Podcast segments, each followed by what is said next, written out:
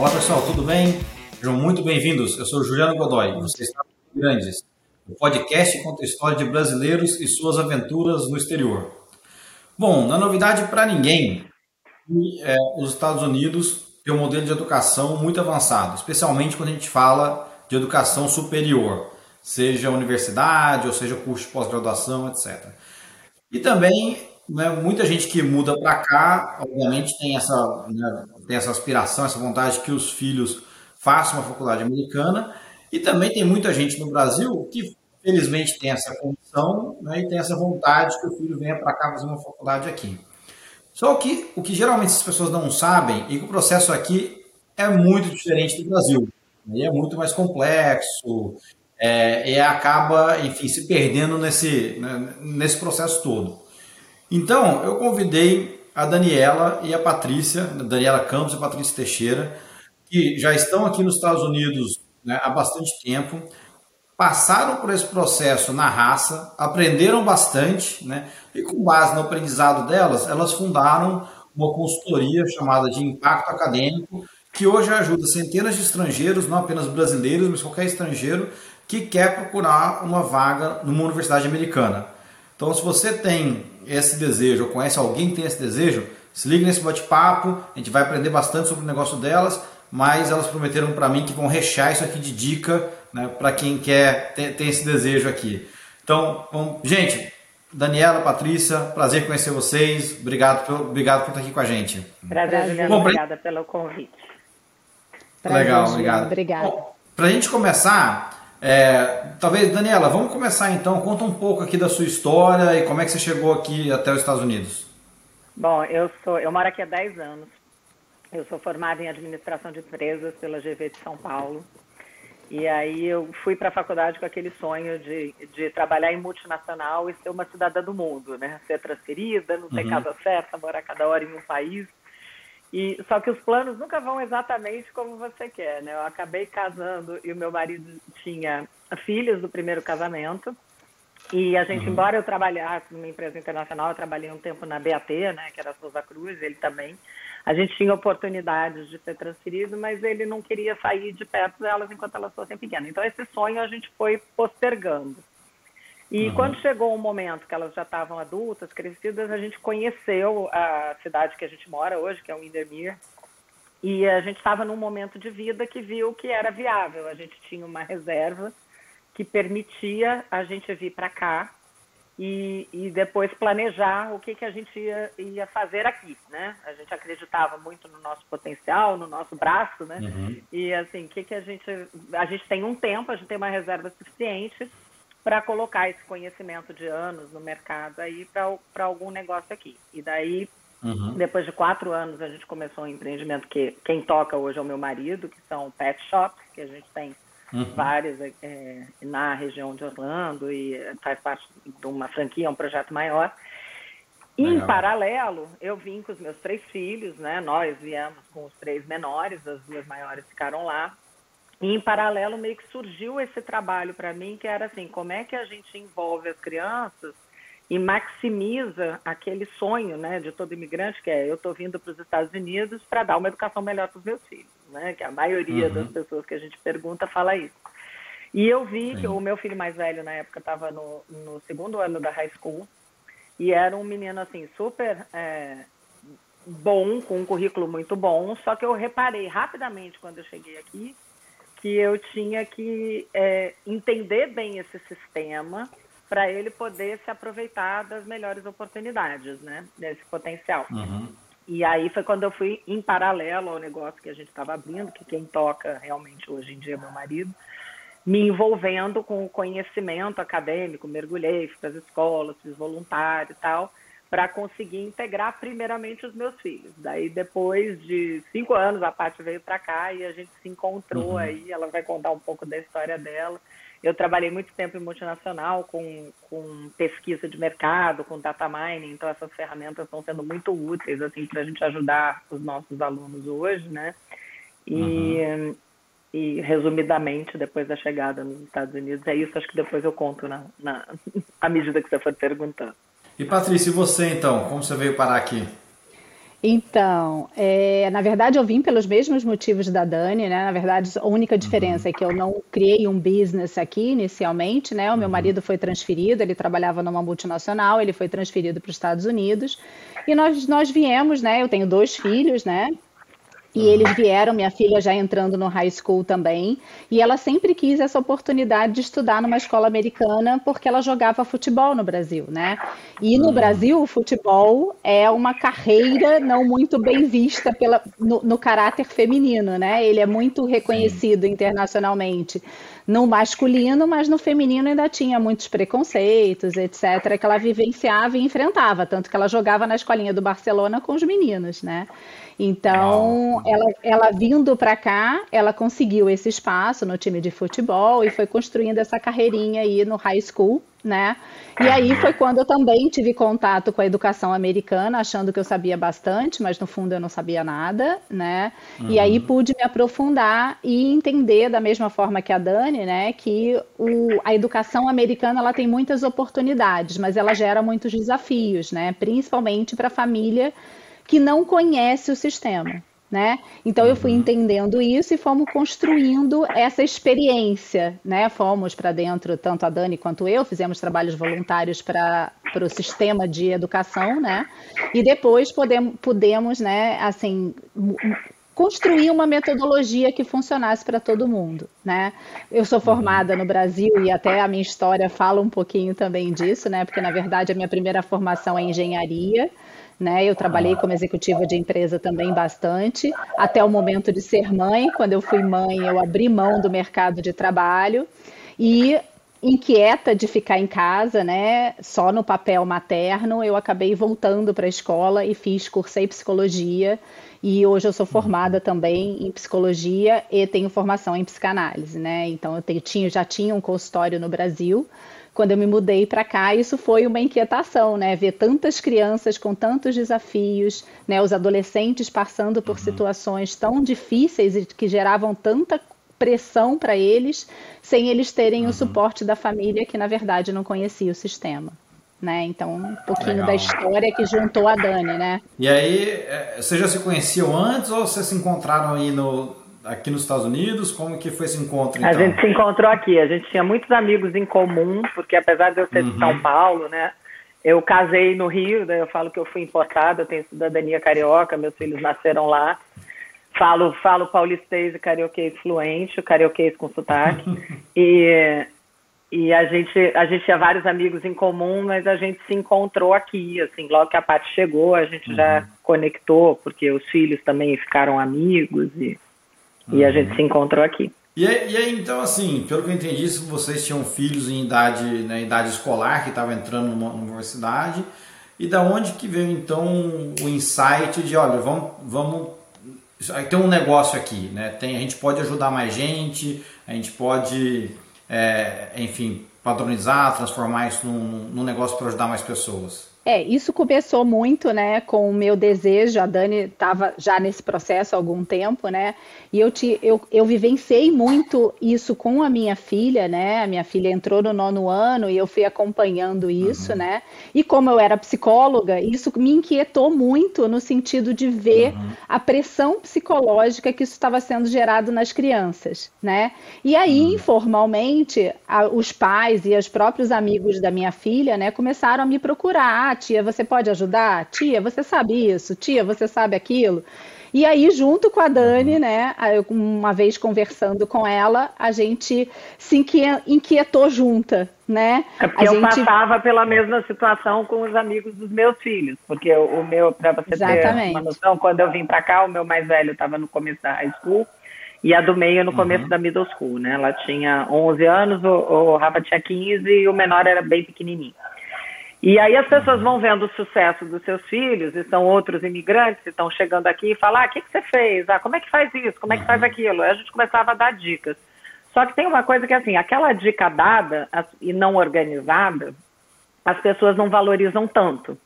Quando eu e a Patrícia paramos para conversar sobre isso e a gente organizou o pensamento, falou assim, isso aqui é um, é um projeto que realmente pode ajudar várias crianças que a gente via, filhos de imigrantes, bons alunos, que estavam perdendo oportunidades de ir para uma universidade melhor ou de ter algum nível melhor de uhum. bolsa de estudos, porque não conheciam e não sabiam como navegar o sistema. Então, assim, mais do que ficar uhum. dando dica, ah, o que, que eu fiz com meu filho, o que, que eu fiz a, o que, que a Patrícia fez com a filha dela, a gente, como a gente entendeu o sistema para fazer o que fizemos com os nossos filhos, a uhum. gente criou um modelo que a gente consegue usar para cada criança, né? Que na verdade não é um modelo, é um profundo conhecimento do sistema que a gente pega e customiza uhum. de acordo com o perfil de cada aluno, porque eu falo que essa é a grande beleza do sistema de educação americano, né? Os, os brasileiros uhum. falam, ai, mas é difícil, mas é complicado, tal. Mas é lindo, porque ele é muito maleável. Então, é assim, uhum. tem oportunidade para tudo que é tipo de aluno. Eu acho que esse foi uhum. o grande mercado que a gente viu e o propósito era esse, era que as pessoas é, deixassem, é, não, de, não perdessem mais oportunidades. Antes da gente entrar um pouco então no, no, no, que é impacto, exatamente o que vocês fazem, Patrícia falou alguma coisa que, que me despertou uma curiosidade. Né? Você falou um pouco do, do impacto psicológico desses adolescentes, e aí Sim. eu acho que to, todo né, adolescente está na 18, 17 anos, está tentando entrar na faculdade, passa por isso. Você acha que é assim, no Brasil, tudo bem que eu fiz isso, sei lá, na idade da pedra, né?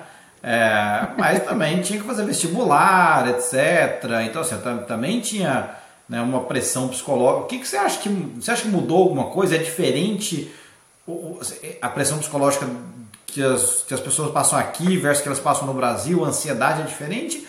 Ou é só uma ansiedade natural do processo de mudança, do processo de definição de futuro? Então, vamos lá. É lógico que a gente vai ter que falar um pouquinho do sistema, né? Como é que funciona para você uhum. entender, né? É, a pressão do Brasil, ela é uma pressão pontual, né? A criança uhum. entra no ensino médio, ela pode ser o cara que senta lá no fundo da sala, mas ele performa, uhum. né? Ele consegue passar de ano, ele consegue uhum. ser aprovado em todas as matérias, né? E aí, uhum. chegou perto do vestibular, ele faz um cursinho foca durante seis meses, vai lá e performa no vestibular, né? Uhum. Isso existe, né? A gente sabe que funciona assim, né? Você não é da idade da pedra, eu e a Dani também passamos pelo mesmo processo, né? Nós fizemos vestibulares, né, para cada faculdade. A diferença daqui é que aqui você tem quatro anos de pressão, né? A pressão começa no primeiro dia do seu high school. Por quê? Porque você tem que performar bem durante quatro anos. É. Para quem está ouvindo no Brasil e não sabe o que é high school, é equivalente a nono ano então, até o nono até o décimo segundo aqui, que seria nono uhum. até o terceiro ano do ensino médio no Brasil, né? Tem um ano uhum. a mais o high school aqui que o ensino médio do Brasil, né?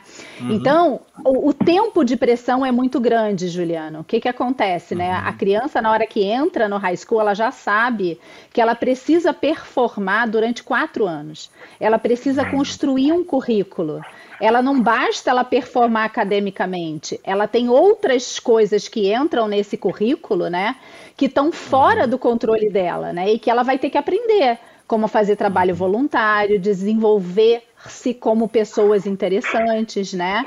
E o que é ser pessoa interessante com 14, 15 anos? Difícil, né? Você não sabe ainda nem o que você quer fazer como profissão, né? Então eu acho que o tempo de exposição à pressão é que é muito grande né? E eles sabem que academicamente a pressão é, é um pouco diferente da do Brasil. No Brasil, se você tirar seis e passar de ano, aquela nota não conta no cálculo do, de como você vai para uma faculdade. Aqui, qualquer nota conta no cálculo do que ela vai fazer na faculdade ou para onde ela vai aplicar. Todo mundo vai ver o histórico escolar daquela criança, né?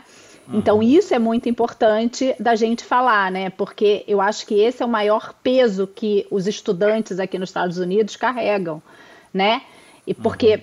sei lá, teve um dia que você tá mal, você não vai bem numa prova, tem uma matéria que você não vai tão bem, mas você tem que ir bem, né? Então, Entendi. esse modelo, ele te pressiona desde o primeiro dia durante quatro anos, né? Uhum. Acho que esse é, é o maior impacto psicológico, né? Sim, sim.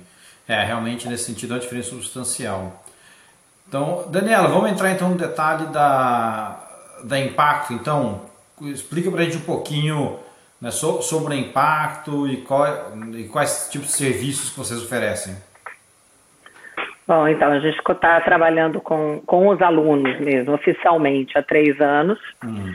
A gente começou por causa desse modelo, né, de querer que os alunos não perdessem oportunidades e de trabalhar com seu potencial máximo, e porque a gente acha que muitas consultorias que tem aí usam um padrão para os alunos. O que a gente faz é trabalhar de forma customizada para as famílias de imigrantes que estão aqui é, dentro da realidade, do que aquela família, família tem e pode investir do que, que o status uhum. imigratório daquela família permite que o aluno atinja e qual o potencial acadêmico desse aluno. Então, é pra, por isso que eu falo, às vezes dentro da mesma família são três histórias diferentes, duas histórias diferentes, quatro histórias diferentes, cada filho vai construir um caminho uhum. aqui que é possível navegar.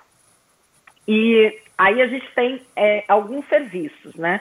Tem um, um, primeiro serviço que a gente chama que é a consultoria familiar, onde a gente trabalha uhum. geralmente e idealmente, né, numa primeira sessão com os pais e com os alunos, e a gente apresenta como navegar o sistema americano de educação. É como se fosse a gente dar uma bússola para eles, né? Então é assim, é assim que funciona em cada etapa da escola. Desde a gente tem clientes que têm crianças desde a elementary school para esse primeiro serviço, né? Que é assim, como é que uhum. funciona cada momento desses, o que que é esperado das famílias, o que, é esperado dos alunos, para eles navegarem cada uma dessas etapas. Então, a gente explica como funciona. É uma primeira, um primeiro serviço.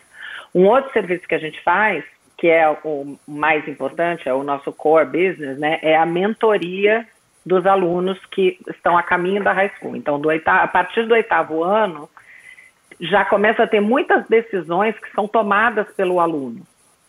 Que daí, no caso, tem que ser o aluno com as famílias conscientes, né? E a gente sempre fala que a gente começou o impacto acadêmico porque os nossos filhos, né, de imigrantes, eles estão em desvantagem, em relação, entre aspas, em uhum. relação aos, aos americanos, porque os americanos já passaram por esse processo por gerações. Claro. E os nossos, uhum. assim, eles são cobaias dentro da, do nosso universo, uhum. né?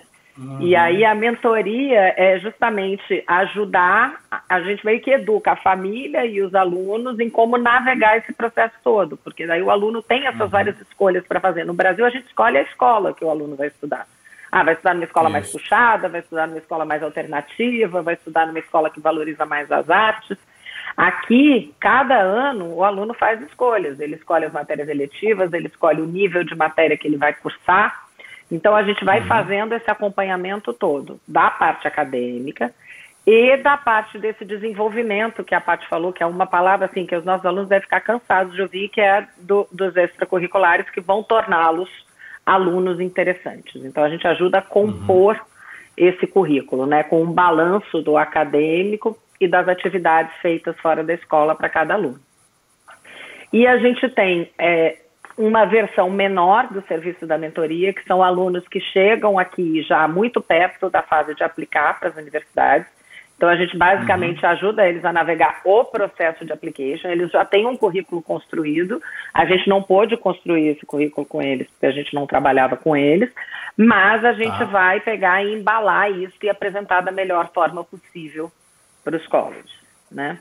Uhum. E um serviço que a gente começou a fazer recentemente, que chegou para a gente através dos escritórios de imigração e tal, que é um serviço quando a família está para se mudar para cá, ou acabou de ter o green card, ou acabou de decidir uhum. que vem morar nos Estados Unidos, que envolve, assim, é uma reunião parecida com a consultoria familiar, só que ela é um pouco uhum. mais completa. A gente pega os dados de cada criança da família e ajuda a orientar até com área quais são as boas escolas para estudar, né, naquela composição de família, quais são as melhores opções. Então a gente tem uhum. uma reunião muito parecida com a da consultoria familiar, mas depois a gente envia um relatório, né, com sugestões, né? A gente sugere essa essa escola, morar em essa essa área e faz um balanço do que, que é melhor para cada família.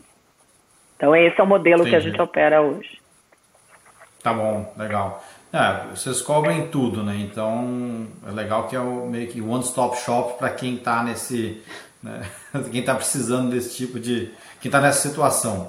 É, mas olha só, eu, eu acho esse um tema super relevante e complexo também, né? Para quem não, né? como vocês mesmos falaram, né, os americanos já estão aqui, já tem gerações de, de experiência, né? Então o pai fala, ó, oh, fui, nesse, fui nesse, nessa universidade, vai nessa, é assim que faz. E para imigrante que está vindo para cá, não tem, não tem todo esse, esse conhecimento. É, vamos, vamos, podemos entrar um pouco mais então no detalhe, de explicar um pouco de novo para quem está começando a passar por isso, etc.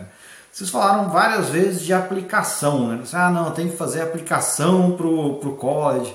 É a primeira coisa também assim, para quem está quem tá ouvindo a gente, a gente vai usar college também, né? não é colégio no Brasil, né? O college é a universidade aqui, é a faculdade. Então se quem ouvir college aqui, né, é college universidade, college university é a mesma coisa, né? É, mas enfim, o que, que, é então essa aplicação? No Brasil é, é, é, vestibular, é Enem, você escolhe a faculdade, né? Aqui a aplicação é o que? É um currículo que eu mando, que o aluno manda, é um formulário que ele vai na, na universidade preenche. O que, que precisa para ele aplicar? Tá, então, vamos lá. Na verdade, a aplicação ela inclui vários passos, né? Aqui é uma, é, é, a gente tem que colocar na cabeça que aqui é um recrutamento. Eu acho que a aplicação ela é muito ruim porque para o brasileiro ela não dá uma sensação do que, que ela vai é, comportar, né? Então, é um uhum. recrutamento. É igual você aplicar para uma posição de negócios numa empresa. Um trabalho. Né? Você para um emprego, uhum. para um trabalho, exatamente. Uhum. Então, ela uhum. consiste né, de muitas etapas. A primeira etapa é uhum. você preencher um sistema para que você se interesse por aquela faculdade. Então, primeiramente, uhum. você escolhe a sua faculdade, ou seu college, ou seu, sua university, né?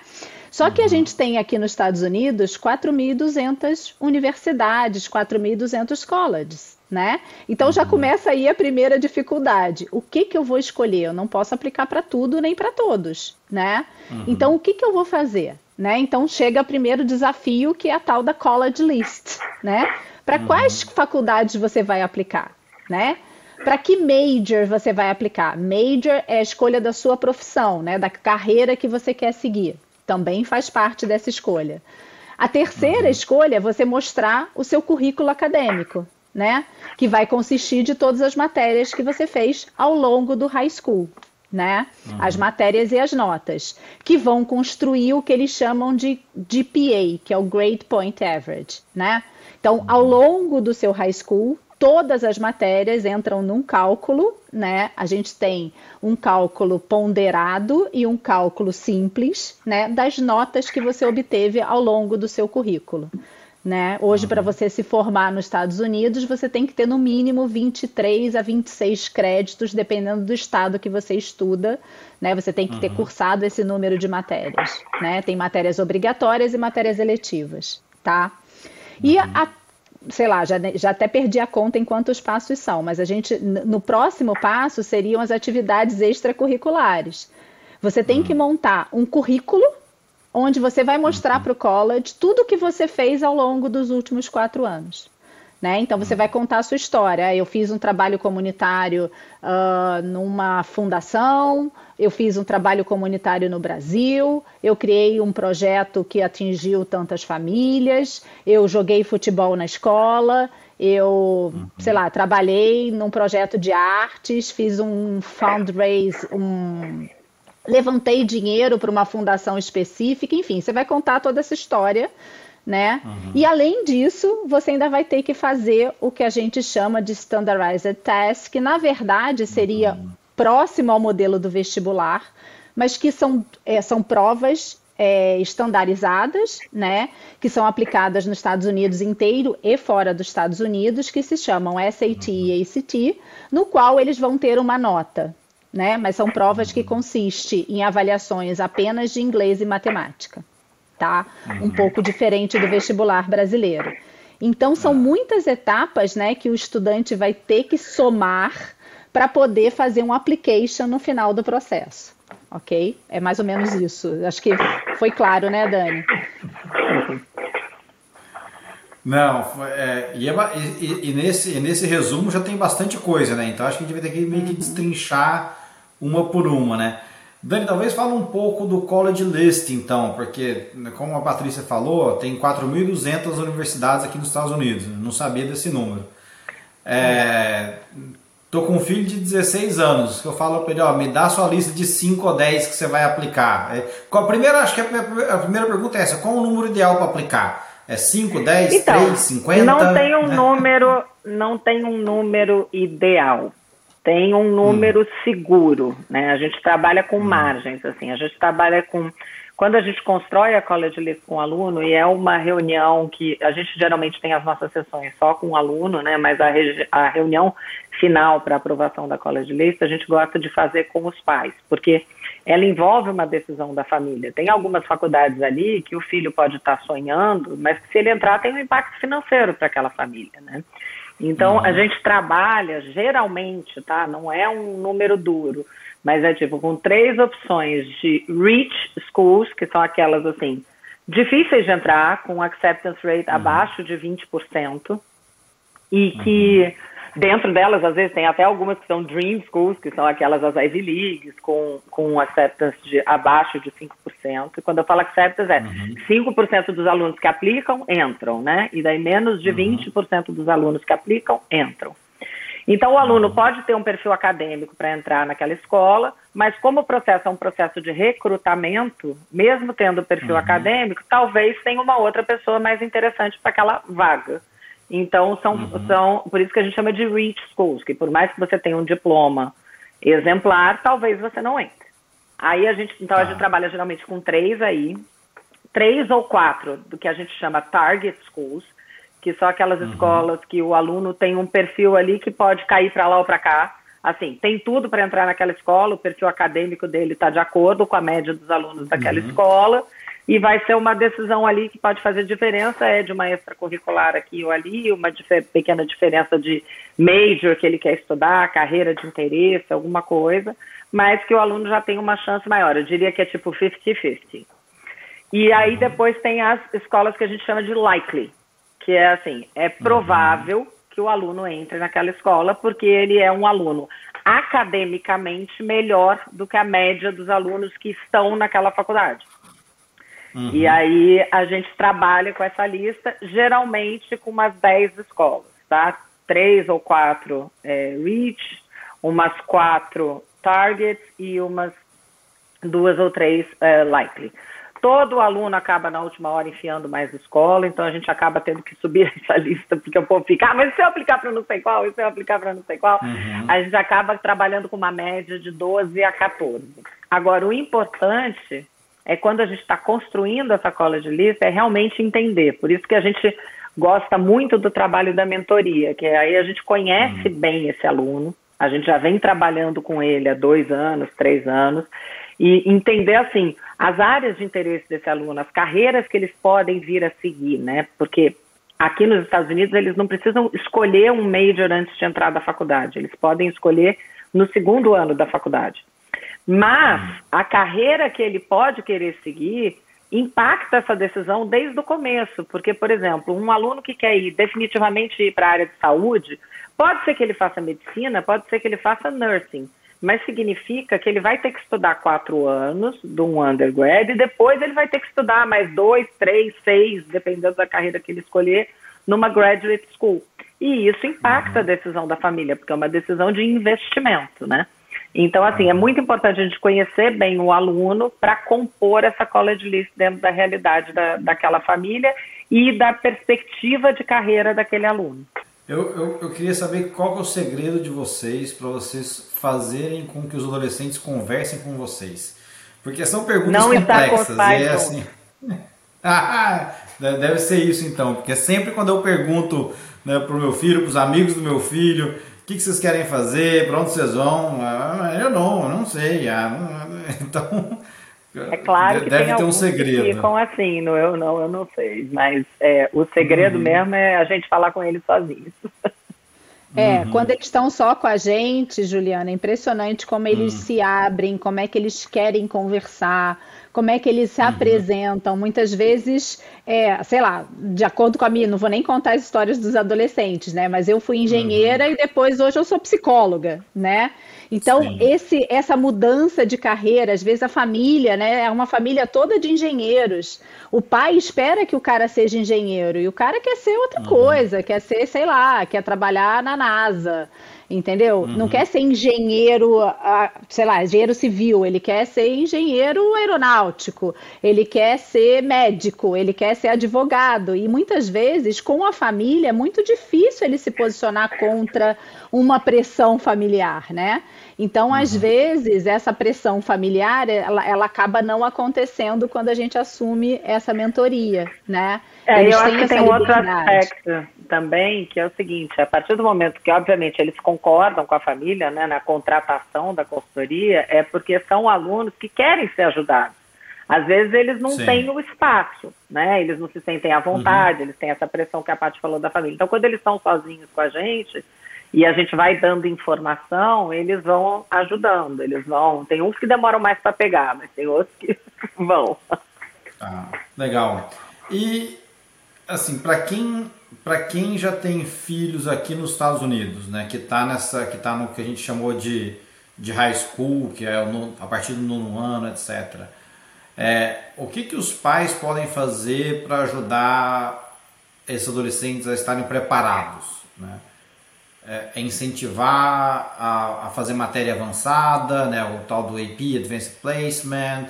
É, qual o papel dos pais nesse, nessa preparação? É, eu acho que o papel dos pais, né, Juliana, é muito conhecer o sistema. Não dá para você chegar nos Estados Unidos e não conhecer o sistema de educação. É importante conhecer, porque é você que vai estar tá com seu filho todos os dias. É você que vai ajudar na hora que ele tira uma nota boa, na hora que ele tira uma nota ruim, a explicar o que ele tem que fazer, né? Explicar uhum. o caminho que ele pode seguir. Se ele não sente confiança no seu conhecimento, né, ou pelo menos que você entende do que você está falando, ele vai passar pelo que a gente chama de peer pressure, né, que é o que os uhum. colegas falam. Então, a família, o pai e a mãe, eles perdem um pouco esse lugar na hora que os parceiros, os colegas, assumem esse lugar do conhecimento. Só que os colegas têm a mesma idade deles, né? Então, uhum. a família tem que estar tá preparada para conhecer o sistema e dar suporte àquele aluno no processo de adaptação, de pesquisa, de escolha de matérias, de nota, né, de como se portar diante do sistema. E, e quando começa a aplicação? É no, é no último ano de high school? É no penúltimo? Que essa também é a diferença do Brasil, né? No Brasil você só vai aplicar para a universidade quando você está no último ano, né? Você termina, é, era o terceiro colegial, de novo no século passado, não sei se ainda é assim. É, mas aqui é no, é no terceiro ano do high school, né? Não é no último, né? É no começo do último. Começo As aulas último. começam em alguns estados em agosto, em outros em setembro. E as uhum. applications, assim, para quem vai aplicar no, no que é chamado Early Action, Early Decision, que é outro tema para a gente uhum. desenvolver, mas enfim, as primeiras, os primeiros prazos de application começam a acontecer já no final de outubro. Então é o que a gente uhum. sempre fala para o aluno. O último ano é um ano assim que meio ano é de trabalho nas applications e o outro meio ano é uhum. garantir que você termina bem a escola e se forme e acabou, mas já não conta para a decisão de se você vai ser aceito uhum. por aquela escola ou não. Então, são três anos uhum. de trabalho que você vai mostrar na sua aplicação. Na hora que tá uhum. você está aplicando, são os três primeiros anos que vão ser mostrados. A decisão vai ser tomada com base no trabalho nesses três primeiros anos. Porque o prazo para aplicar é logo no começo do último ano. E vocês falaram dos testes também, né? SAT, ACT. Fala um pouquinho o que, que são cada um desses testes, quando eles acontecem, da importância, etc se tem uma nota mínima de corte, de referência. É, para cada college você vai ter uma nota de referência diferente, tá? Dependendo claro. do nível do college que você quer entrar. Tá? Mas uhum. essas provas, elas são provas que estão disponíveis a partir desde o do momento que você entra no high school, você já tem direito de fazer essas provas, caso você queira. Em termos de uhum. conteúdo acadêmico, você tem o freshman e o sophomore, que seria o nono e o décimo ano que vão compor uhum. o conteúdo da prova, seja ela SAT ou ACT, tá? O uhum. SAT, ele, tanto o ACT quanto o SAT, eles falam de, é, são duas provas, né, diferentes entre si em termos de tempo e de estrutura, mas elas são provas de inglês e matemática, tá? Uhum. Elas têm estruturas um pouco diferentes. Todas duas são provas de tempo né? Você tem um uhum. tempo para que você cumpra um determinado número de questões, então você tem que estar tá muito treinado para fazer a prova, muito mais na competência de se ajustar ao tempo da prova, ajustar o seu raciocínio ao tempo da prova, do que na competência acadêmica em si, né? Então a gente brinca que eles precisam treinar mesmo, igual fazer musculação, né? Eles precisam uhum. fazer muitos exercícios para poder performar bem, seja no SAT, seja no ACT. O ACT é uma prova mais fácil, só que ela é uma prova muito rápida. Então você tem que estar tá muito competente para raciocinar muito rápido, né? Você tem em média menos de um minuto para fazer cada questão. E o SAT você tem em média 65 segundos para fazer cada questão. Então, uhum. dependendo do aluno, dependendo do formato de raciocínio, dependendo da personalidade, cada teste pode ser melhor para um tipo de aluno tá? Uhum. Em termos de nota mínima, né, a gente tem alguns parâmetros que uma vez que a gente saiba em mais ou menos qual é o caminho que aquele aluno quer seguir em termos de college, né, da college list que a gente estava falando, a gente vai junto com eles definindo quais seriam os pontos mínimos, né, da curva. Então, assim, ah, para um college muito difícil, né, ele tem que performar muito bem. Então, ele tem que estar tá lá em cima, no, no, no, no, caso do SAT, por exemplo, o valor máximo é 1.600. Para aplicar uhum. para uma Ivy League, que são as 10 tops faculdades americanas, né, ele tem que estar tá lá com 1.500 próximos dos 1.600, né, senão nem adianta uhum. aplicar. Então, uhum. a gente vai acabando construindo isso também junto com o perfil daquele estudante. E aí, é, não sei se chegou a citar isso ou não, mas a aplicação desse teste ele é no, no início do. Não, no final do terceiro ano do high school, é isso? Não, ele pode acontecer ao longo do 11 primeiro ano e durante o início do segundo, do 12 segundo ano, tá? tá? O ideal é que você faça várias vezes, existem várias provas que podem ser feitas, eles oferecem em média oito provas por ano, né? De uhum. cada um deles, seja do SAT, o ACT é um pouquinho menos, mas tem oito provas que eles podem fazer por ano, não é um, uma prova de vestibular, como a gente tem no Brasil. São uhum. várias provas no qual eles podem escolher fazer essas provas ao longo desse ano ou de um ano e meio, dois anos, né? Vai depender de quando eles escolhem começar a fazer essa prova. O conteúdo termina no décimo ano. E eles e podem fazer tá... mais de uma vez a prova. Entendi. A prova é aplicada na escola mesmo, é isso? Em alguns Ou, casos, a, a sim. As escolas uhum. oferecem é, duas vezes por ano para alguns alunos. Uhum. As escolas mas públicas. Eles, as públicas, mas eles podem fazer mais vezes em test centers, né, que são chamados. Sim. Eles se inscrevem pelo site do College Board ou pelo site uhum. do ACT e daí vão escolhem a, o local onde vão fazer a prova. Tá. Então, para quem está no Brasil e, e ele quer entrar aqui, como que ele faz para fazer esses testes? Ele tem Mesma test coisa. centers, é, ele tem test centers internacionais espalhados pelo ah. mundo todo, no qual eles realizam essas provas. Talvez não com a frequência que existe nos Estados Unidos, a frequência é um pouco menor, eu acho que são quatro ou cinco provas por ano, mas dependendo uhum. do país, eh, tem uma frequência diferente, mas todos têm acesso a essas provas. Entendi, tá bom. E tem, tem uma outra coisa que, que eu conheci aqui nos Estados Unidos, que no, no Brasil não existia, que é o chamado Community College. A gente falou um pouco de custo, aí talvez também a gente pode falar um pouco de, lá na, daqui a pouquinho falar um pouco de custo, mas pelo que eu entendi, o Community College é, um, ele é uma universidade também com um custo menor. Né? É, obviamente não tem o nome de uma grande faculdade, talvez não tenha né, a marca, etc. Quais são, talvez explique um pouquinho o que é esse Community College, né? É, e muita gente entra por um Community College e depois transfere para uma outra faculdade, né? É, como, como que é esse processo?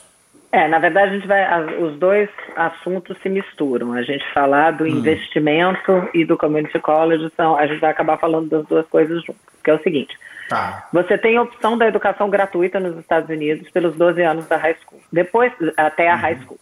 Depois da high school, todo e qualquer investimento em educação será pago em algum nível. Uhum. As universidades uhum. públicas americanas não são gratuitas. E aí a gente divide as instituições de ensino superior em três tipos, né? o Community College, as universidades públicas e as universidades privadas. Qual a tá. diferença tá. entre eles? O Community College, ele é uma universidade que tem, não é uma universidade, é um college, que tem é, cursos técnicos, então tem várias formações, que aqui nos Estados Unidos, toda vez que o, o, profissional tem alguma certificação, ele é um profissional mais qualificado, ele se habilita para um nível melhor de emprego. Então, é, sonógrafo, técnicos em mecânica, em ar-condicionado, tem cursos que são cursos de dois anos, que são oferecidos pelo Community College. Para os alunos que querem estudar numa faculdade de quatro anos e sair ao final dos quatro anos com um diploma de bacharelado, né, que é o Bachelor Degree, o Community College funciona como uma etapa transitória. Eles vão ter dois anos estudando nesse Community College, onde eles vão fa fazer o que era chamado lá no nosso tempo de ciclo básico da faculdade, uhum. porque lembra que eles só precisam escolher o major ao final do, do segundo ano. Né? Então, uhum. eles vão fazer os dois anos do ciclo básico exigido pelos colleges, no Community College, construindo um bom currículo nesse Community College. Depois desses dois anos, eles aplicam como alunos em transferência para uma universidade de quatro anos. Então, eles saem com a uhum. formação do ciclo básico e vão terminar a educação no seu college de quatro anos por mais dois anos, tá? Os dois anos do Community College vale. Então, são dois anos mais uhum. dois anos, não são dois mais quatro. E aí, o outro tipo de instituição, são, é, bom, ele tem uma vantagem financeira, né, o Community College, porque para começar, é, geralmente essas, essas instituições são na cidade onde, a, onde o aluno mora. Então, ele já não precisa gastar com a moradia na faculdade, com alimentação. É meio que um modelo parecido com o do Brasil, né? Porque aqui nos Estados Unidos eles uhum. costumam sair de casa, morar na faculdade, porque as faculdades não necessariamente as melhores opções ali da sua college list são na cidade que você mora. E então, uhum. é, o Community College, ele de cara representa uma economia, porque não só os créditos são mais baratos, como você não tem que gastar para morar na escola, porque geralmente é um aluno que vai e volta para casa, como é em geral a universidade no Brasil. Né? Eu estudava na GV, eu ia, uhum. de tarde eu voltava para casa. As universidades públicas, ao contrário do Brasil, elas não são gratuitas elas são subsidiadas. Né? O que, que isso quer dizer? Tá. Como elas recebem dinheiro do Estado, elas têm que devolver esse dinheiro para a população contribuinte daquele Estado. Então, uhum. aí entra o benefício do in-state tuition e o out-of-state tuition. O que, que isso significa? Se você vai estudar numa universidade pública, no estado onde você mora e paga suas taxas e onde o, você estudou, em alguns estados é pelo menos um ano da high school, em outros estados são dois anos da high school, você tem direito ao in-state tuition, que é uma, uhum. uma tuition né, é, subsidiada. Então, dando uhum. exemplo, assim, ela chega a cair para 30% do valor, quando você compara o valor de um aluno de fora do estado e o aluno no estado, ele paga 30% do que o que de fora do estado paga. Não é 30% de desconto, é 30% da tuition. Só que ainda assim tem a despesa da moradia. E depois a gente tem o outro tipo de instituição, que são as universidades privadas, e que daí uhum. essas têm um price tag que é o mesmo para todo mundo. Não interessa se você é morador de Nova uhum. York ou não, se você vai estudar na NYU, ela é uma universidade privada, ela vai custar o mesmo preço. Para quem é do uhum. estado, para quem é de fora do estado. Então, assim, isso é o preço seco, né? Sem se falar nas opções uhum. de bolsas de estudo. Mas o, o, o que significa o in-state tuition, a vantagem do community college, o que, que significa a economia financeira do community college, é, são, é desenhado nesses três tipos de instituição. Então, vamos, talvez, assim, se, se alguém está começando a né, pensar nisso agora, né? E aí vocês falaram bastante sobre o investimento que é, né? É, e alguém tiver, tiver pensando nesse modelo de, olha, eu quero mandar o meu filho para uma para uma para um, para uma universidade, né? Não não um community college, vamos, vamos supor que a pessoa queira fazer os quatro anos, etc. Numa escola numa escola boa, vai, não, não vai ser uma Ivy League, etc., mas uma escola. As pessoas têm que se preparar para investir quanto nesse, né? Ou, ou, ou qual é um range de investimento? No preço seco, como você disse, Daniela. No preço varia muito, porque você vai ter com depende muito, muito, muito, porque é, depende no in-state, no, no, se é privada, se é pública, então pode variar, quer ver? Ó, 60 mil sem falar em bolsa nenhuma, tá? Até quase 400 mil dólares. Entendi. O investimento de quatro anos, tá, Juliana? O de quatro anos, uhum. é. Ah, 300 agora tá fácil, então. Agora tá fácil, então. Facilitou, agora... né? De 60 é... a, a 300 e 320, vai. Você pegar as mais caras, assim, elas custam em torno de 80 mil dólares por ano. Tá? Uhum. Já com moradia, com tudo, não só a, a, a anuidade né, da faculdade. É. Então, assim, com moradia, o custo total vai ser em torno de, de 80, 85 mil dólares. E para uhum. uma universidade no seu estado, né, pública e tal, vai custar em torno de 15 mil dólares por ano. Então agora vamos falar então do, de como trazer esse, né, esse price tag para baixo. Né? É, quais são as opções que os alunos têm para conseguir, enfim, tem gente que não consegue afford, né, etc. Não consegue pagar por esse custo, Quais são as opções, talvez, de bolsa? Ou, ou, ou melhor ainda, talvez vamos começar assim. O que esse aluno tem que fazer na high school ainda, né, para aumentar um pouco a chance dele ter um, uma bolsa ou, ou um desconto na faculdade? Bom, a primeira coisa, a primeira opção de reduzir custo é ir para uma universidade pública no seu estado. Ponto. Tá. Esse é o primeiro, uhum. é o primeiro redução, vai, já vai sair completamente desses dígitos de 80 mil e, por ano uhum. e vai cair para os dígitos de 15 mil por ano. Vai, se o teu filho não tiver uhum. nenhuma, nenhuma bolsa, nenhum benefício. É, outra uhum. opção durante a high school é trabalhar, dependendo do estado. Tem alguns estados que oferecem bolsas de estudo. Aqui na Flórida tem uma bolsa super popular que só depende do aluno uhum. conseguir conquistar é, é, essa uhum. bolsa não depende da instituição dar, porque qualquer outra bolsa de estudo depende da instituição querer dar ou ter a disponibilidade de dar e o aluno qualificar para aquele perfil. Essa bolsa que tem aqui na Flórida só depende do aluno. Ele tem que atingir uma determinada nota no SAT, um determinado GPA e um determinado número de horas trabalhadas ao longo da high school, sejam elas voluntárias ou remuneradas. Uhum. E aí, com isso, ele pode garantir ou 100% de bolsa ou 75% de bolsa nas universidades públicas da Flórida. Tá? Foi um, é um uhum. tipo de bolsa que foi criado pelo governo da Flórida em parceria com a Florida Lottery para reter os talentos da Flórida na Flórida. Tá? Chama Bright uhum. Futures. E aí, aí não tem um projeto parecido com Bright Futures nos outros estados, pelo menos nos estados que a gente já trabalhou e que a gente conhece. Mas existem tá. sim outras oportunidades de bolsa de estudo locais num grau menor, tá? Nenhum com essa uhum. com esse tamanho que tem o Bright Future. Ainda uhum. na high school, o que, que, o aluno tem que fazer para ser elegível, para reduzir, né? Porque como é que funciona o processo na maioria das universidades? Para as bolsas de mérito, tá? Não estou falando para as bolsas uhum. de quem prova que precisa, que é um outro capítulo. Tá. Mas para as bolsas de mérito, como é que funciona? Para a maioria absoluta das faculdades, o aluno vai aplicar, vai contar tudo que ele fez, uhum. toda a pessoa interessante que ele é, escrever as redações e tudo mais, e a universidade vai te responder, ó, eu quero você aqui e para ter você aqui eu estou te dando uma bolsa de estudos de 30%, ou te dando X uhum. dinheiros de desconto por ano.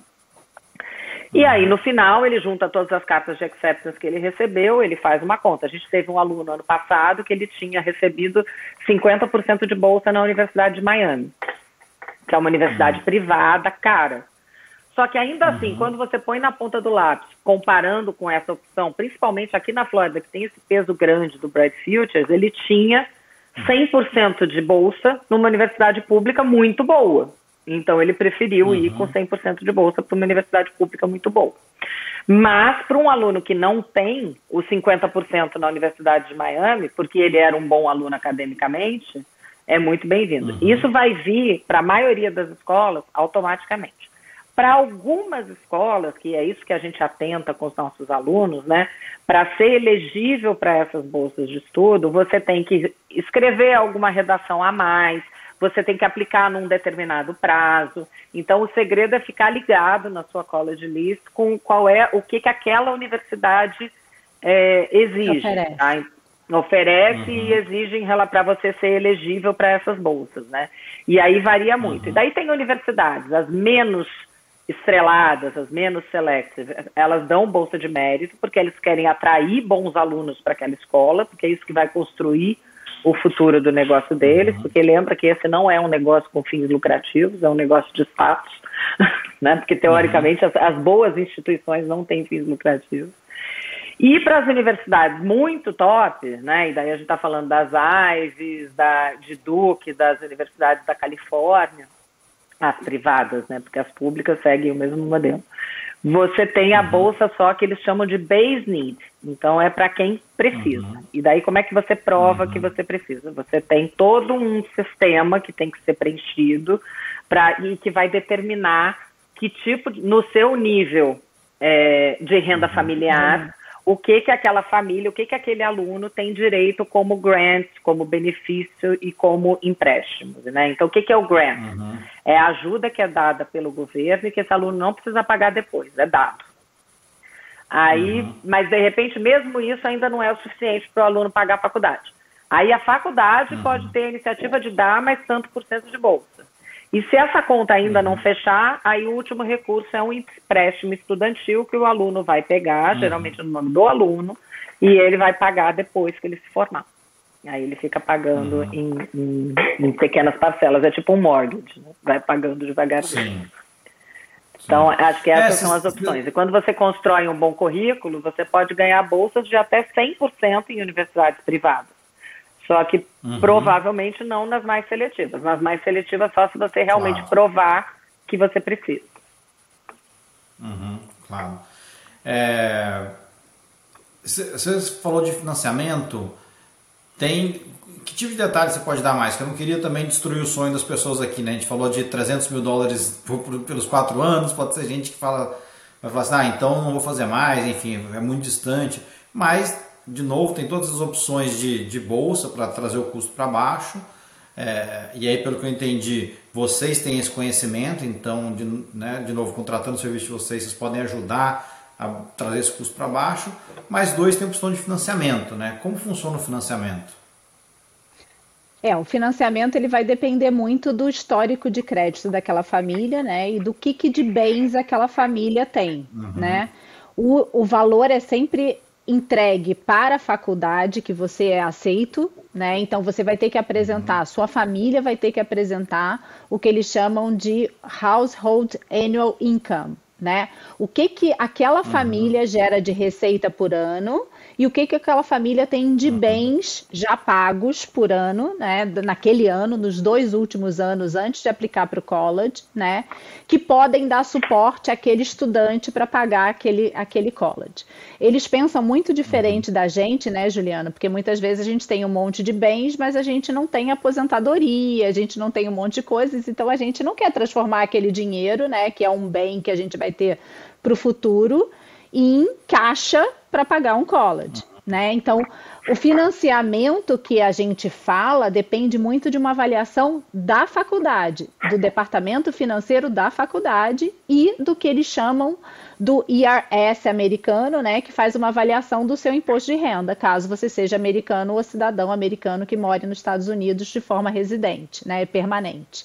Então, eles vão analisar, sim, os seus dois últimos anos da sua história financeira nos Estados Unidos, né? Ou fora dos Estados Unidos, mas que gere esse potencial de pagamento. Né? Então, uhum. tem famílias que não têm renda, por exemplo, sei lá, a Dani sempre fala a história de Harvard, né? Se você se, se você for aceito em Harvard, se seu filho for aceito em Harvard e a sua receita anual foi inferior a 75 mil dólares, Harvard te dá uma bolsa de 100% para o seu filho. Você uhum. não precisa pagar a faculdade, eles vão pagar a faculdade por você tá? Então, é o que a gente chama do base need, né? Tem uma base de corte, aonde dependendo da receita daquela família, a própria instituição ou o governo vão te ajudar a fazer aquela faculdade. Né? Mas lembrando, né? A gente já deve ter visto muito nas séries o, o bebê americano quando ele nasce, né? A família americana ela faz uma poupança para aquele bebê para um dia ele ir para o college, né? Por quê? Porque eles também não uhum. guardam dinheiro para isso, uma vez que a educação é gratuita até o high school, uhum. né? Até o último dia do high school, a sua educação é gratuita né? Então, uhum. a ideia é que quando esse bebê, né, se forme lá no high school, ele tenha uma poupança que pelo menos dê é, poder para ele para escolher o college que ele vai, seja para pagar pouco, seja para pagar muito numa escola mais difícil, né, mais selective, mas uhum. eles, eles realmente eles se preocupam com isso porque o ensino é gratuito até o high school, né? Então, é uma preocupação uhum. que eles têm. É.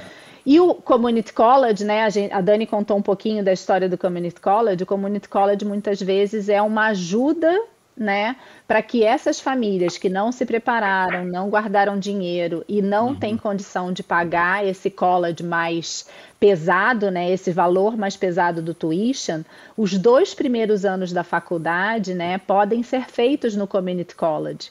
E o crédito que você gera no community college, ele é muito mais barato do que um crédito num college de quatro anos tá? Então também é um benefício que os Estados Unidos dá, né, para aquelas famílias que não têm condição de pagar por um cola de quatro anos. Então o, o, estudante se formou no high school, não tenho condição de pagar essa faculdade, não ganhei bolsa. Eu vou para o community college, eu trabalho de manhã, eu gero uma receita para minha família, eu pago o meu community college, faço dois anos e depois peço transferência para um college de quatro anos, no qual eu vou fazer mais dois anos apenas. Então, isso também é uhum. é uma forma né, de você poder cursar um ensino superior aqui, né, com um custo um pouco menor. Tá bom, legal. Bom, já falamos bastante de dinheiro. Eu, eu queria voltar um pouco no início da, da nossa conversa, das diferenças entre, entre Brasil e Estados Unidos, porque acho que tem uma coisa é, aqui nos Estados Unidos que é super valorizada e que no Brasil, de novo, pelo menos há 20 anos atrás, quando eu fiz faculdade, não tinha, é, que é o trabalho voluntário. E eu acho que isso acaba tendo um impacto também na sociedade depois. Né? Queria que vocês falassem um pouco da importância do trabalho voluntário né, para esse processo de admissão numa universidade americana. O trabalho voluntário, ele é uma página dessa parte do extracurriculares que a gente falou que vão compor esse aluno interessante. Uma parte bem uhum. valorizada, porque a comunidade americana ela vive nessa consciência do give back né? E está cada vez mais uhum. forte. Então, assim, é muito bem visto pelas faculdades que você tenha é, se dedicado a devolver para a sua comunidade, pequena ou ampliada, de alguma forma, algum privilégio que você tem.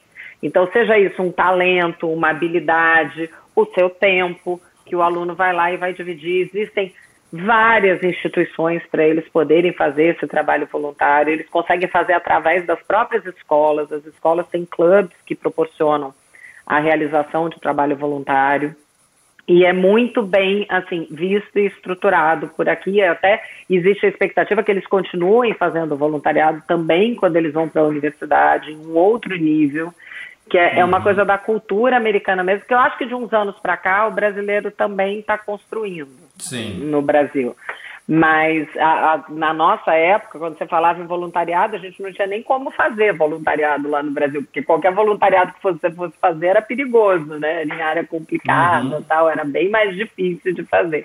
E aqui tem muitas oportunidades. E assim, quanto mais exclusivo, mais é, iniciativa do aluno esse trabalho tiver, melhor.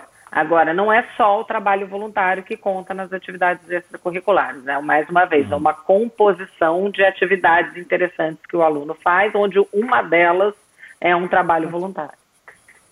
Uhum. Entendi. E, e ainda fa falando um pouco sobre o impacto, vocês ajudam alunos que querem ir para qualquer de estado para qualquer estado ou é focado na Flórida em alguns colleges ou não. Qualquer estado dos Estados Unidos vocês têm o conhecimento para ajudar no processo qualquer estado, qualquer college, é, lógico que uma vez que a gente possa compor essa lista e ela seja uma lista, né, real, né? Uhum. Não adianta a gente a gente ter um aluno que não não performa academicamente e quer aplicar para Harvard, né? Não adianta porque isso não uhum. vai acontecer. Então a gente por isso a gente conta muito, né, Juliano, com a, com a participação da família, né? Porque a família é a base desse, dessa aplicação né?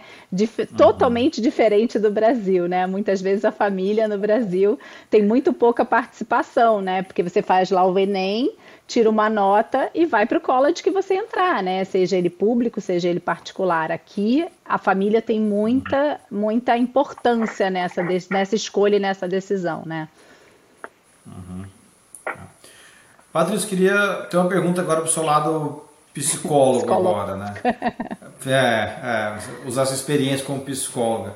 Qual, qual, quais são as principais ansiedades, os principais medos né, de um adolescente nesse período? Assim, é não saber para onde vai, é não saber se vai ser aceito no college que ele quer ir, lidar com essa frustração, é saber que vai sair de casa, é saber que vai perder os amigos, né? O que, que é o, talvez assim, o que mais é, é, é deixa os nossos adolescentes mais preocupados? É, na verdade, você construiu bem, né? Um pouquinho de cada um, né?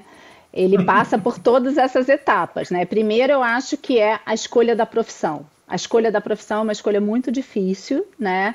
É uma uhum. escolha que eles precisam fazer, porque mesmo no high school você tem o que eles chamam de pre-majors, né? Eles já têm uma construção onde uhum. eles podem escolher matérias que falam para algumas profissões. Engenharia, você tem o pre-major da engenharia. Biologia, saúde, tem o pre-major da biologia. Direito, tem o pre-major do direito, né? Então, assim, hoje, uh, se você quer ir para digital mídia, você também tem.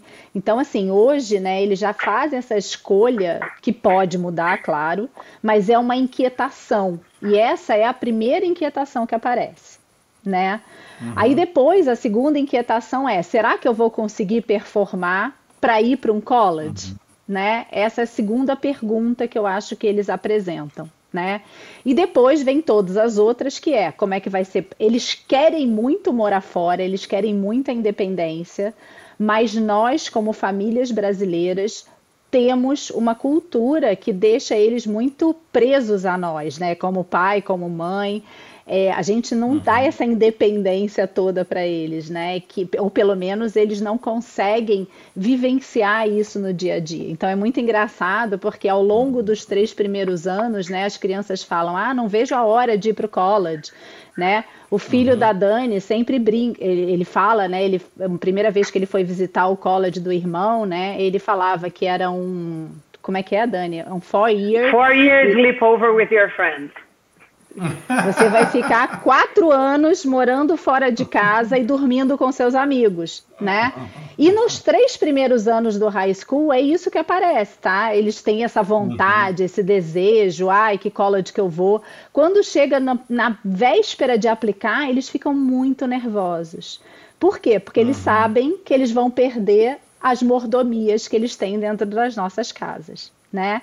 Então, uhum. isso é uma inquietação que acontece no senior year muito forte, tanto dos uhum. pais, principalmente das mães, né? especificamente uhum. das mães, mais, mais forte, mas também aparece muito nas crianças. Né? E, mais uma vez, é uma mudança né? Eles estão com os amigos, os amigos fizeram esses quatro anos ali dentro da mesma escola, por mais que eles não convivam em todas as matérias. Quando eles vão para o college, nem todo mundo vai para o mesmo college. Então, isso é uma pressão também no qual eles vão ter que criar novas amizades, construir novas, novas relações, né? E isso muitas vezes uhum. acontece do, sei lá, o cara tá namorando uma menina, a menina vai para um college, o cara vai para outro college. Nossa, isso dá um chabu danado, né? Então a gente também tem que tomar muito cuidado com isso. Ou muitas vezes você abre mão do desejo de ir para o college que você queria para poder estar tá com seu namorado. Aí quando chega no college dá ruim. Chega lá termina. Exatamente. Então assim tem de tudo, mas todas essas é. inquietações aparecem, né? E nós como Legal. famílias brasileiras é, a gente vive esse processo, né? Muitas crianças não se adaptam, muitos adolescentes não se adaptam no college por estarem morando sozinhos. Né? Isso é uma uhum. questão. O primeiro semestre é muito difícil. O primeiro ano, especialmente no college, ele é um ano de uhum. muitos desafios para todos, para todos, né? Tanto para a família quanto para o adolescente que foi para o college. Entendi, legal. Gente, Daniela, Patrícia, obrigado. Eu aprendi bastante. Assim, podia, eu tenho mais umas 50 perguntas, mas não vou ficar com vocês 5 horas aqui, né? É, Para a gente encerrar, eu tenho um quadro que eu chamo de rapidinhos. Eu faço quatro perguntinhas rapidinhos. falo meio que a primeira coisa que vier na sua cabeça. É, para facilitar aqui, talvez a Dani comece respondendo, depois eu passo para a Patrícia, para a gente não, não se perder aqui. Dani, o que, você, o que você mais sente falta do Brasil? da família que ficou lá e dos amigos antigos, aqueles amigos que a gente tem, eu já estou aqui há muito tempo, né? Estou aqui há 10 anos, então já começa a ter uhum. também aqui aqueles amigos de fé, mas uhum. ainda tem aqueles amigões assim que ficaram lá, né? Os amigos de infância, de faculdade, de ter filho pequeno e passar os perrengues juntos, Sim. assim. Então é o que mais sente falta mesmo. E você, Patrícia? Mesma coisa. O que eu sinto falta realmente é da questão da família, né? Que a gente deixa lá, né? Muitas vezes a família não vem junto com a gente, né? A família grande, uhum. né? A família que está fora da, da nossa, do nosso núcleo, né? E dos amigos que a gente deixou lá, porque bem ou mal a gente construiu a nossa história lá, né? Então aqueles amigos uhum. que estavam há muito tempo lá, realmente não, não vêm para cá, só vêm visitar, né? E que bom que a gente mora em Orlando, porque em Orlando todo mundo quer visitar a gente, tá? É, é, é, verdade. Agora tem voo direto, aí é uma, uma Isso beleza, aí. mais fácil. e Dani, o que você descobriu aqui que agora você não vive sem? O Mango Dragon Fruit do Starbucks. Olha, a resposta mais criativa que eu já ouvi com essa pergunta até hoje, hein? Adoro, não vivo sem ele. E ela gosta. Indignada que no Starbucks do Brasil não tem. E ela gosta de verdade, tá? Eu sou prova disso. Acho que essa mulher toma todo dia. Ela é cliente mais fiel do Starbucks. É, agora eu diminuí. ah. Reduzi para uma vez por semana. E você, Patrícia? Segurança né? Eu hoje não troco a minha segurança daqui por nada, né? Então as pessoas me perguntam: você é. voltaria para o Brasil? Não voltaria para o Brasil hoje. É, Patrícia faz parte dos 90% de resposta padrão, entendeu? A Dani fez 0,01%. É, eu quis variar, é, eu quis variar para você, não, você ter é, graça. Eu já, eu, já, eu já, ouvi picolé, picolé de leite moça, mas o, o Mango Dragon Fruit foi a primeira vez. Vente e... Mega Dragon Fruit. é, isso aí. E eu vou, assim, essa pergunta eu sempre faço para quem, quem quer empreender, então talvez vou dar uma para cada uma, assim. Dani, que conselho você daria para quem quer empreender nos Estados Unidos? Vocês começaram, né? Você tem seu pet shop, começou uma empresa, então me diz aí que conselho você daria para quem quer empreender aqui? É, eu ia brincar, né, que é contratar a gente, mas para ajudar na educação dos filhos. Mas é, falando sério, é, eu acho que é ter um bom contador, um contador de confiança, uhum. porque o sistema aqui é, é, ele é relativamente simples. Você abre uma empresa fácil, mas tem vários detalhes assim para conhecer. E você tem uma coisa que leva a gente uhum. para cadeia nesse país é o IRS. Então é ter um bom contador. Uhum. Isso aí. É. Legal. E tem que trabalhar muito, viu, Juliano? E... Porque aqui não tem férias, não tem décimo terceiro, não tem nada, tá? Tem que trabalhar pra caramba, tem que estar disponível para botar a mão na massa, porque o negócio aqui é punk. Uhum. É. Então, só para só eu mudar um pouquinho, então, colocar um tempero nessa pergunta, que conselho você daria para os pais e para os adolescentes, então, nesse primeiro ano de college, você falou que é o ano mais difícil, etc., que no primeiro ano respira fundo, que de college, né? Que tem a separação, etc. Que a Patrícia falou que foi o primeiro ano mais complicado, né? Que conselho que você dá para essas famílias passarem por isso? Eu acho que tem que investir uhum. antes no amadurecimento desse aluno, para ele saber o que ele vai encontrar. Uhum. É um ano, assim, que eles falam aqui, né? O americano fala muito que o senior year é o year of the tear, né? Que é o ano das lágrimas. Uhum. E é um ano mesmo uhum. de que acho que você tem que, a gente até reforçando o que a Paty falou como família brasileira, é, preparar o aluno para isso, né? Investir no amadurecimento desse aluno para ele chegar lá e não ter tanta dificuldade. É, a gente tem uma sessão, né, que a gente faz no comecinho do, do senior year, né, que a gente chama os pais para participar, para justamente para que durante o senior year eles possam preparar esses adolescentes, né, para que quando chegar a hora de ir, que eles possam ir, né. Uhum. Isso é muito Legal. importante. E só para inverter agora, Pati, tem um, um, livro, um filme, um podcast que você gosta e queria recomendar para quem está ouvindo, ouvindo a gente?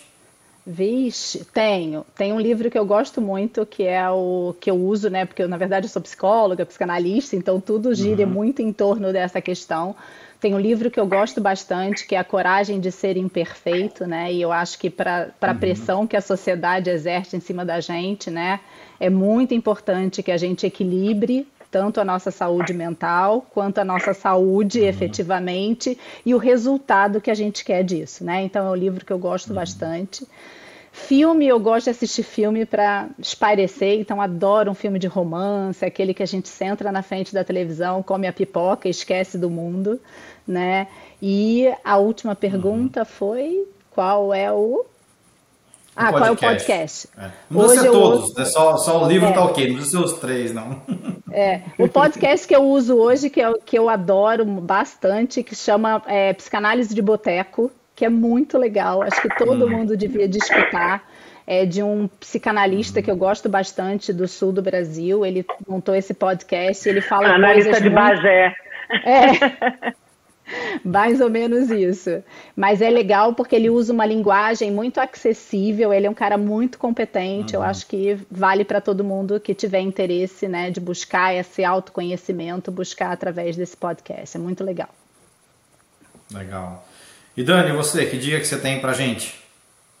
Ah, não, eu adoro o podcast, eu sou viciada na Gabi Oliveira, que é uma estrangeira que ela hum. traz umas entrevistas. Ela é, não sei se você conhece, já ouviu falar na Gabi, ela é professora em Harvard, ela é, é antropóloga e ela mora uhum. aqui nos Estados Unidos, super brasileira, e ela traz questões, ela tem uma delicadeza, assim, na hora de entrevistar as pessoas, que eu acho muito legal, ela fala de assuntos, assim, ela busca pessoas muito interessantes e tem sempre esse olhar do estrangeiro nos Estados Unidos, com a visão, olhando lá para o Brasil, e que a gente uhum. é, perde um pouco né, esse lugar com toda essa loucura que está agora, essa polarização política. Tá falando assim, ah, mas você não está aqui para falar, né? E uhum. ela tem muito esse olhar, assim, eu gosto muito de chamar uma estrangeira. Show. Gente, de novo, muito obrigado pelo tempo, obrigado por compartilhar todo esse conhecimento com a gente. É, hora do Jabá, onde o pessoal acha vocês, agora dá tudo aí, dá, dá website, telefone, WhatsApp, o que vocês quiserem. Bom, o nome da empresa é Impacto Acadêmico, é, e, e, aí é fácil porque é tudo Impacto Acadêmico. O site é impactoacadêmico.com, nosso Instagram é Impacto Acadêmico, e por lá tem os dados de contato para falar comigo com a Paty, sempre nós duas que respondem. A gente é uma consultoria boutique, é pequena, a gente tem pouquíssimas pessoas trabalhando com a gente, mais para assessorar nos, uhum. nos, trabalhos de pesquisa e, e, e, background, mas assim, se for falar no Instagram, quem vai responder vai ser eu, a Patrícia, geralmente, então é, é o melhor uhum. caminho mesmo, no Instagram ou, ou website. Tá bom, depois a gente coloca na descrição do episódio, a gente coloca uh, o link para o pessoal tá. poder visitar vocês lá. Uhum. Tá Legal. Tá, gente, show de bola. Muito obrigado de novo. Queria agradecer também todo mundo que ouviu, acompanhou a gente aqui. Você também me acha no LinkedIn, Juliano Godoy, Instagram, arroba jg.julianogodoy, no YouTube, é imigrantes.com, nosso canal no YouTube. Vai lá, gostou desse episódio, dá um, dá um joia, compartilha, faz um comentário tiver dúvida, põe, põe sua dúvida no comentário que eu peço para a Patrícia e para a Daniela responder para a gente depois. Obrigado, gente. Eu fico por aqui. Até a próxima. Obrigada, obrigada. obrigada.